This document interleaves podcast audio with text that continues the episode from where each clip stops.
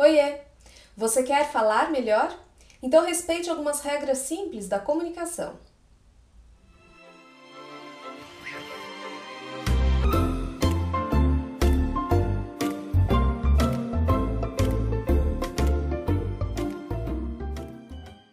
Qualquer coisa que envolva a participação de duas ou mais pessoas implica em se ter regras. As regras elas são importantes e elas são necessárias para que a gente tenha uma boa convivência em sociedade. Você tem regras nos seus relacionamentos, regras na escola, até quando você vai jogar um jogo a gente precisa de regras, senão como é que a gente vai fazer? As pessoas, elas, apesar de algumas dizerem que são avessas às regras, nós queremos pessoas que respeitem as regras. Se as regras não são respeitadas, eu me sinto violado, eu me sinto desrespeitado, e na comunicação isso não é diferente. Quando se violam as regras de uma boa comunicação, a comunicação ela se quebra e ela cria barreiras. Isso pode comprometer a imagem do falante, porque ele pode transmitir que ele não está preparado para aquele discurso, para aquela fala. Isso também gera antipatia no interlocutor, desinteresse. Então, para que você evite quebrar algumas regras da comunicação, eu tenho algumas dicas. Elimine termos pejorativos e palavras discriminatórias. Termos racistas, sexistas, homofóbicos e aqueles que podem ferir crenças religiosas ou questões étnicas são preconceituosos e devem sair do nosso vocabulário. Então, por exemplo, baianada, cabeça chata, são termos que remetem a uma questão regional, que são muito preconceituosos e sempre estão associados a uma questão pejorativa. Alguns termos ou expressões estão tão enraizados na comunicação que às vezes a gente não se dá conta que eles são ofensivos. Então prestem atenção nesse tipo de vocabulário e pensar que é o seguinte, né? A nossa fala, a nossa comunicação, ela deve ser um meio pelo qual a gente se conecta com o outro, não um meio de agressão. Evite usar palavras muito íntimas com pessoas que você não tem intimidade. Oi, querida, meu amor, meu anjo, florzinha.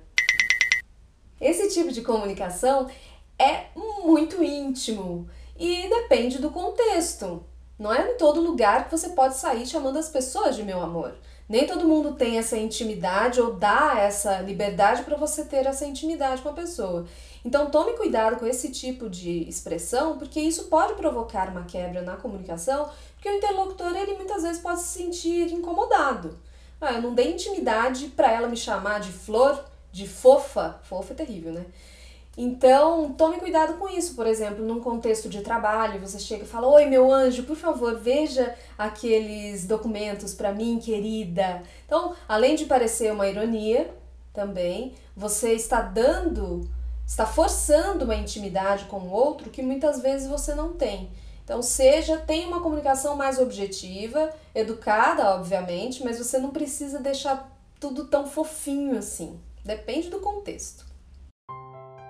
Cuidado com palavras que remetem a insultos ditos em tons de brincadeira.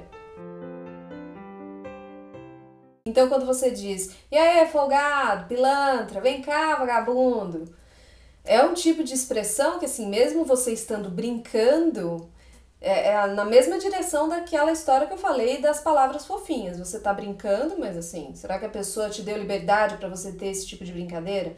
Nem todo mundo aceita, e isso também pode provocar uma barreira verbal na comunicação.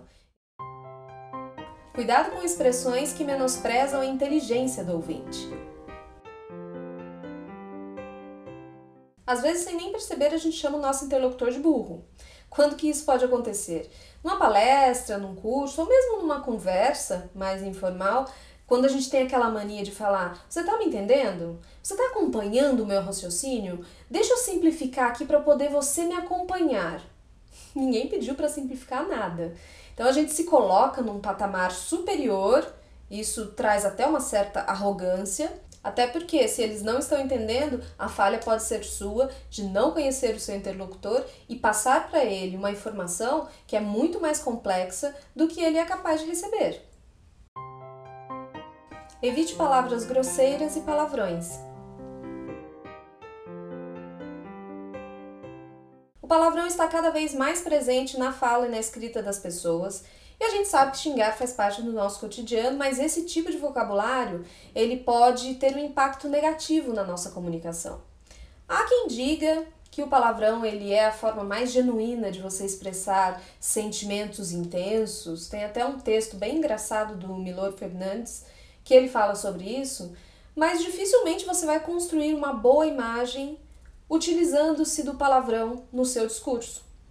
Eu diria com muitas ressalvas que o palavrão caberia num contexto bem mais informal, num papo entre amigos, uma coisa mais descontraída, mas mesmo nessas situações você pode se deparar com pessoas que não gostam de palavrão e que vão se sentir ofendidas, vão encarar isso como uma coisa mais vulgar, um desrespeito. Muitas pessoas utilizam o palavrão para tentar ser mais engraçado ou para poder mostrar uma revolta, mas é tudo uma questão de respeito. Eu acho que dá para sermos críticos, para termos um bom humor, sem necessariamente apelar para vulgaridade. Agora, se eu vou quebrar alguma regra, desrespeitar uma regra, eu preciso anunciar.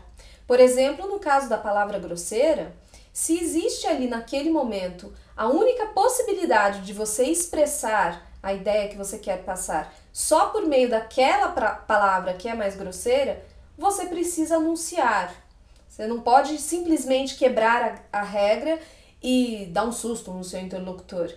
Então você, por exemplo, você fala: olha, gente, me desculpem o termo, mas essa é a única forma de expressar essa situação X. E aí você fala aquele termo que é mais agressivo. Então, se quisermos prosperar numa boa conversação e no bom trato com as pessoas, algumas regras precisam ser respeitadas para que assim a gente não crie barreiras na comunicação. Essas foram as barreiras verbais e também existem algumas barreiras corporais, mas isso é um assunto para um próximo vídeo. E lembre-se de uma coisa, gente: nós somos os principais responsáveis pelas palavras que nós proferimos e pela forma como proferimos essas palavras. Então também seremos responsáveis pelas suas consequências. Se você gostou desse vídeo, não deixa de dar um gostei, compartilhe, veja minhas outras redes sociais que está cheio de material novo e a gente se vê por aqui num próximo vídeo. Eu sou Camila Loyola e para você que me segue, um beijo e tchau!